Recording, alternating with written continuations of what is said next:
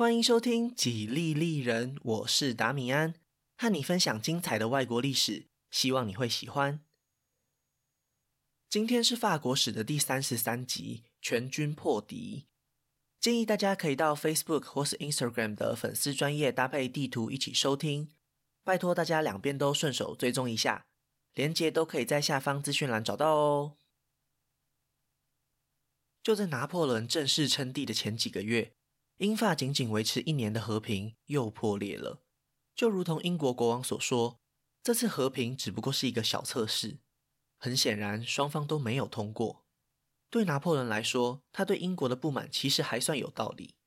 在和平协议里，白纸黑字写着要英军撤离埃及以及马耳他岛，但是他们使出拖延战术，已经过去好几个月了都没有动作，这让拿破仑觉得自己看起来就像个被愚弄的傻瓜。与此同时，英法两国的媒体代替他们的政府在文宣上交锋，各种攻击对方的报道在双方领导人的默许下进行着，猜忌和怨恨的情绪当然也就蔓延开来。当英国主动宣战时，拿破仑立刻就展开反击。虽然他也非常清楚法兰西的海军实力不足，但是声势如日中天的他没有办法容忍英国人的挑衅。而且我们在上一集也说过。曾经征服不列颠群岛的凯撒就是他的偶像，所以他当然也想挑战一下这项不可能的任务。拿破仑知道战争动员需要时间，他随即下令沿海地区的港口打造运输船，并且开设了好几个军营，将士兵和战略物资集结到这些港口附近。只要让他等到一个好机会，他就会直接入侵英国。按照他的计算，只要三天就可以拿下伦敦。当然，前提是要克服英吉利海峡危险的海况，以及同样危险的英国海军。既然已经决定要入侵英国，那么拿破仑就应该在这个时候和其他欧洲国家维持良好的关系才对。不过事情没有这么简单。大家应该还有印象，拿破仑称帝的契机是一桩保王党针对他的暗杀行动。就是这次阴谋让这一切变得更加复杂。拿破仑接到一则情报。幕后主使者是波旁家族旁系的成员昂吉安公爵，但是这位公爵其实人并不在法兰西，在法国大革命的期间，他早就和整个家族一起逃到了神圣罗马帝国。拿破仑知道以后，秘密派人把他抓回法兰西，直接当成叛国贼处决。这件事情虽然让拿破仑成功称帝，但是在欧洲也引起了轩然大波。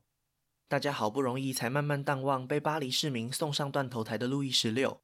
现在这种恐惧感又再次涌上心头，难不成王室血统在这位平民皇帝的眼中真的那么低贱吗？英国首相捕捉到了各国君王的不满，很快开始筹组了第三次的反法同盟。原先和英国在亚洲发生纠纷的俄罗斯，不久后也和瑞典一起加入围堵拿破仑的行列。这个时候，神圣罗马帝国内的两大强权普鲁士和奥地利的态度就变得非常关键。拿破仑极力想要拉拢他们，就算保持中立也好，他只想要专心对付英国。普鲁士国王也很担心拿破仑的崛起，但是拿破仑给了他一个丰厚的条件：只要他愿意保持中立，法兰西在战争结束后就会将英国国王的领地汉诺威送给普鲁士。这个提议非常诱人，因为普鲁士所在的区域也是强敌环伺，奥地利和俄罗斯也不可能是永远的盟友。趁机壮大自己才是比较务实的选项。搞定普鲁士以后，拿破仑也威胁奥地利不准参加反法同盟。不过这次却没能让他称心如意。要知道，波旁家族的昂吉安公爵就是在神圣罗马帝国境内被抓走。虽然这个时候神圣罗马帝国确实没有实质上的影响力了，但是皇帝的头衔还是挂在奥地利领导人身上。这种亲门踏户的行为很难不让人生气。而且拿破仑为了提防普鲁士和奥地利，他和神圣罗马帝国内的其他小诸侯们签订了同盟条约，更是一种挖人墙角的行为。最让奥地利不爽的是，拿破仑在成为法兰西皇帝以后，也顺势把意大利共和国改为意大利王国，那国王当然就是他本人啦。而且加冕典礼用的皇冠来头可不小。在过去神圣罗马帝国的传统之中，要成为皇帝就必须先当选一个职位。叫做罗马人民的国王，当选以后就是要到北意大利的伦巴底戴上这顶铁王冠，之后才会被罗马教会加冕成为神圣罗马帝国的皇帝。现在拿破仑竟然敢把这个宝物戴在自己的头上，挑衅意味非常浓厚。综合以上几点，奥地利加入第三次反法同盟就非常合情合理了。西元一八零五年的夏天，拿破仑远征英国的计划好像看见了一道曙光。那位曾经把拿破仑困在埃及的纳尔逊已经晋升为海军中将，他接到命令负责封锁法兰西的土伦港。但是突然袭来的一场暴风雨将他的舰队吹散。等到他们重新集结以后，发现法兰西海军已经趁着这个机会冲出封锁线，消失在地中海。纳尔逊原本以为法军准备入侵埃及，但是航行到一半却收到消息，他们竟然已经横越大西洋。正在进攻加勒比海的英国殖民地，于是纳尔逊又集结舰队，全速向西前进。这就是拿破仑等待已久的机会。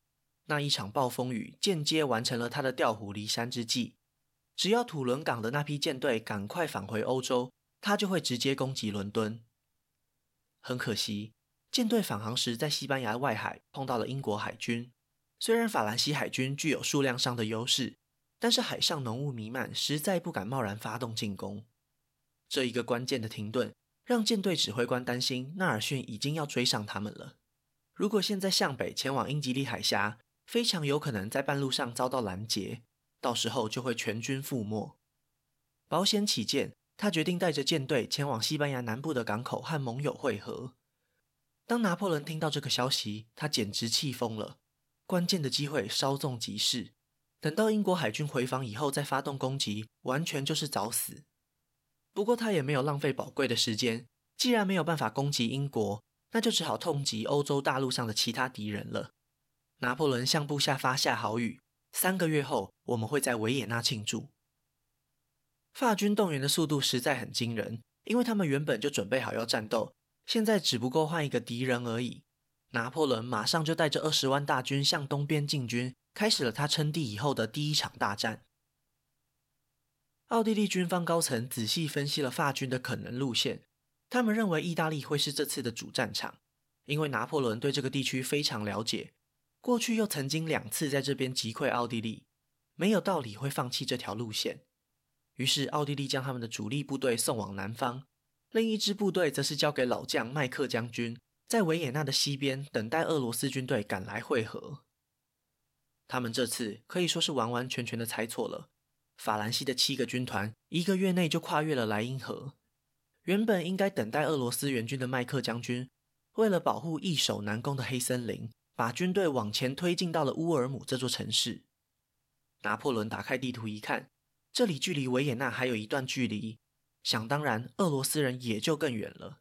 奥地利军队的造进让他们陷入了危险之中。他马上就拟定好一套作战计划。那就是越过这支部队，将其团团包围。其实，守护好自己的撤退路线和补给线，是每个将军都谨记在心的原则。奥地利指挥官麦克将军当然也不意外。但是，拿破仑的军队采用了独特的军队系统，只要指挥得宜，就能够快速转变行军的方向。麦克将军没有想到，人数如此庞大的法军竟然不会挤成一团。等到他发现被包围的时候，已经太迟了。最惨的是，俄罗斯和奥地利之间的沟通出了问题。由于双方用的是不同的历法，所以作战计划的日期整整差了十二天。在战场上，连十二个小时都有可能逆转战局，更何况是十二天。在尝试几次突围以后，麦克将军终于认清，俄罗斯军队是不可能在他们被歼灭以前抵达战场的，最后只好屈辱地向拿破仑投降。这场胜利又再一次刷新了拿破仑的军事神话。他单纯只靠行军布阵就大获全胜，发挥了完美的战略。法军的损失微不足道，还从奥地利军队手上获得许多战略物资，对反法同盟造成了非常大的影响。当然，拿破仑是不可能在这里停下脚步的。维也纳已经失去了最后一道防线，脆弱的暴露在他面前。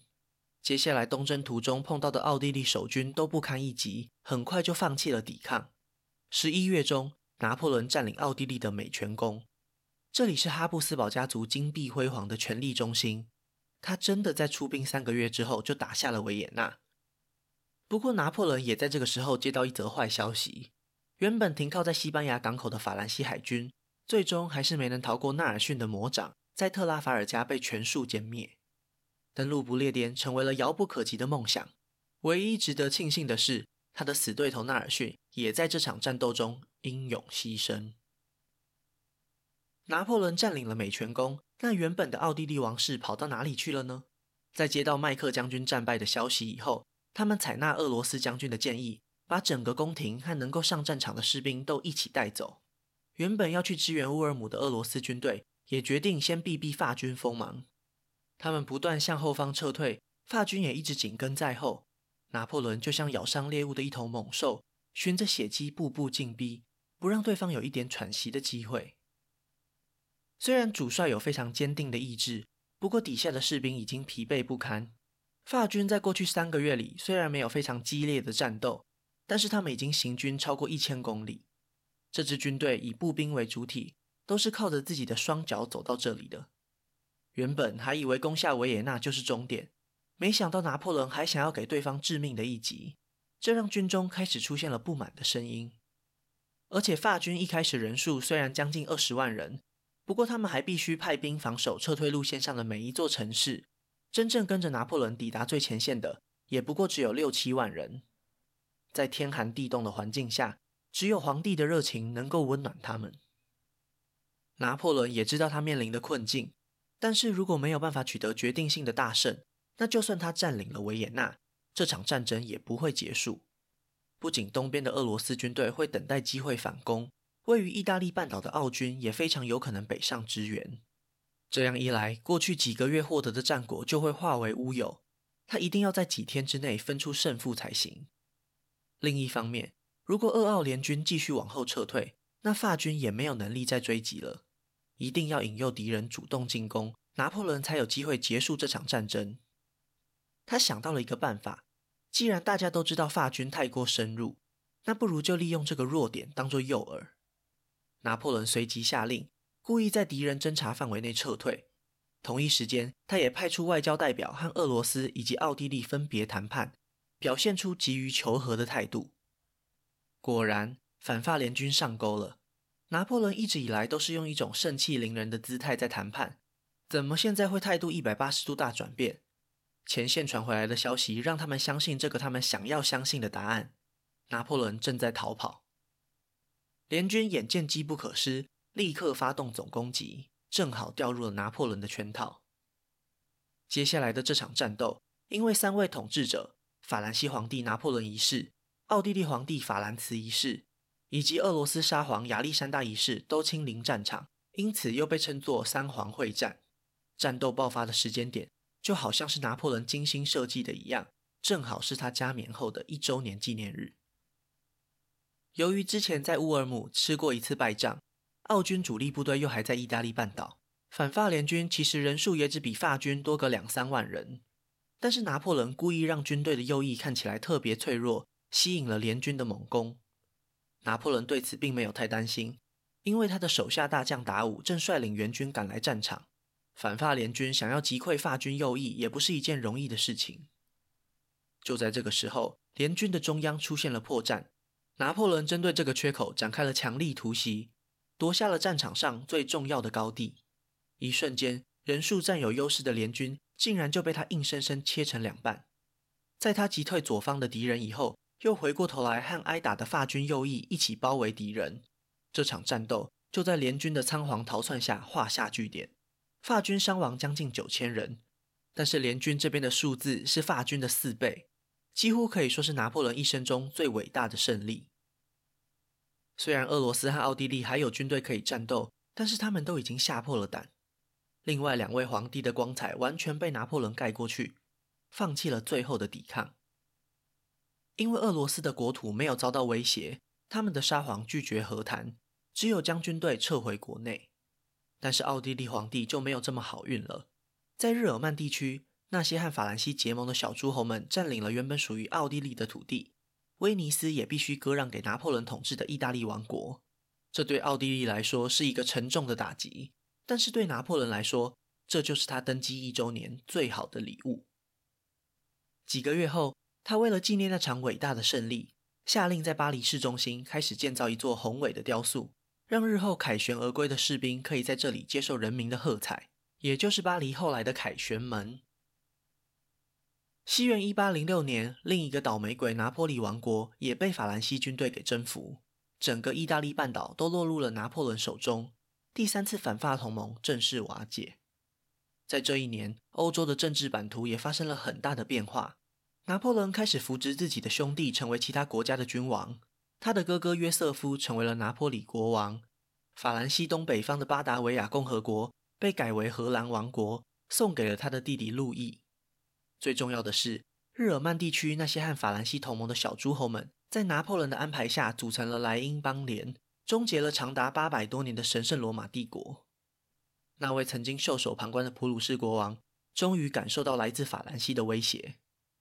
拿破仑基本上就是莱茵邦联的总指挥官，只要他想要，随时都可以发动大军入侵普鲁士。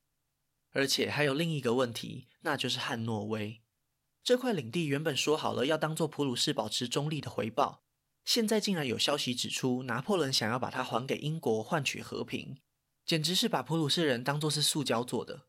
他们国内的主战派在一番讨论之后取得了优势，决定正式向法兰西宣战。很显然，普鲁士做出了一个错误的决定。虽然表面上看起来是第四次反法同盟，但是俄罗斯人才刚重整旗鼓，英国又不打算真的派出陆军，其实根本就只有普鲁士要和法兰西对决。双方可以动员的兵力大约都是二十万人，但是两边的指挥系统却有着天壤之别。普鲁士军中有三位统帅，彼此还互看不顺眼。法军这边只接受拿破仑一个人的军事判断，能够完全贯彻来自皇帝的命令。普鲁士军队决定主动出击，快速南下进攻法军在日耳曼地区的大本营斯图加特。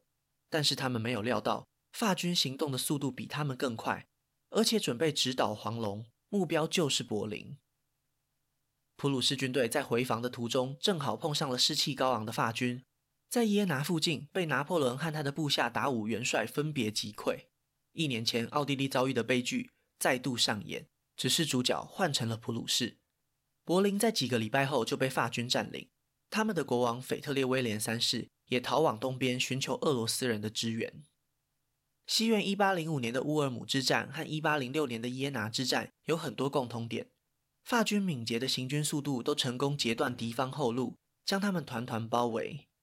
在取得重大胜利之后，也都能够马上攻占首都。不过，同样的，战败的王室都会向东逃亡，和总是来得太晚的俄罗斯军队会合。按照这个剧本演下去，拿破仑应该又要设下陷阱，引诱敌军出击了吧？他确实这样做了，但是这一次，法军的信件在半路上被拦截。反法联军知道这是一个圈套以后，果断向后方撤退，诱敌计划当然也就失败了。脱离危险以后，反法联军变得更加小心，随时防范法军绕到他们的后方，当然也不可能主动发起攻击了。这让拿破仑伤透脑筋，因为法军的补给线已经拉得很长，在物资没有办法准时抵达的情况下，部队行军的速度也受到影响。这样一来，就很难发挥他规划好的战略。有一个地方可以成为完美的补给站。那就是波罗的海沿岸的大城市科尼斯堡，这里就是普鲁士王国最早的发源地，也是曾经条顿骑士团的大本营，算是一个相对富庶的大城市。普鲁士国王从柏林逃跑以后，就是来这里避难。只要占领这个城市，就算俄罗斯不愿意和谈，普鲁士也不可能再继续战斗下去。于是拿破仑命令全军前进，一定要打下科尼斯堡。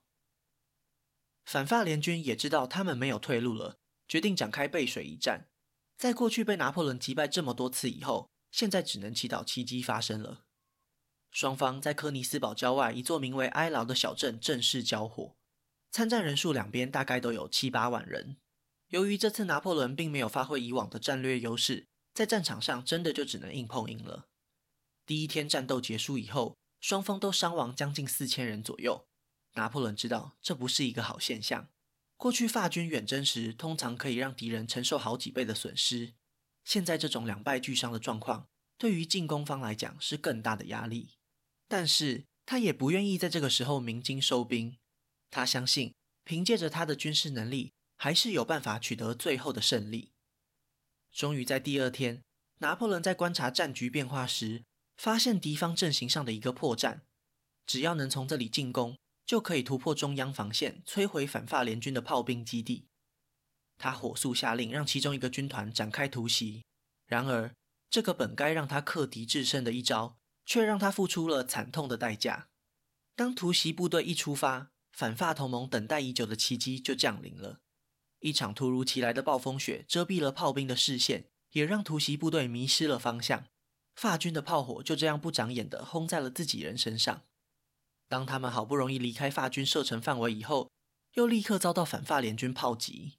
将近五千名的法军在到达敌军阵前就被炸死在战场上。反法联军也没有放弃这次大好机会，立刻就展开反攻，直接杀向法军大本营。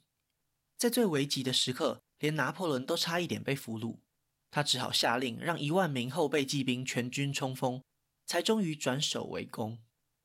同一时间，普鲁士的援军从柯尼斯堡赶来加入战斗，两军在战场上奋力拼杀，依然没能分出高下。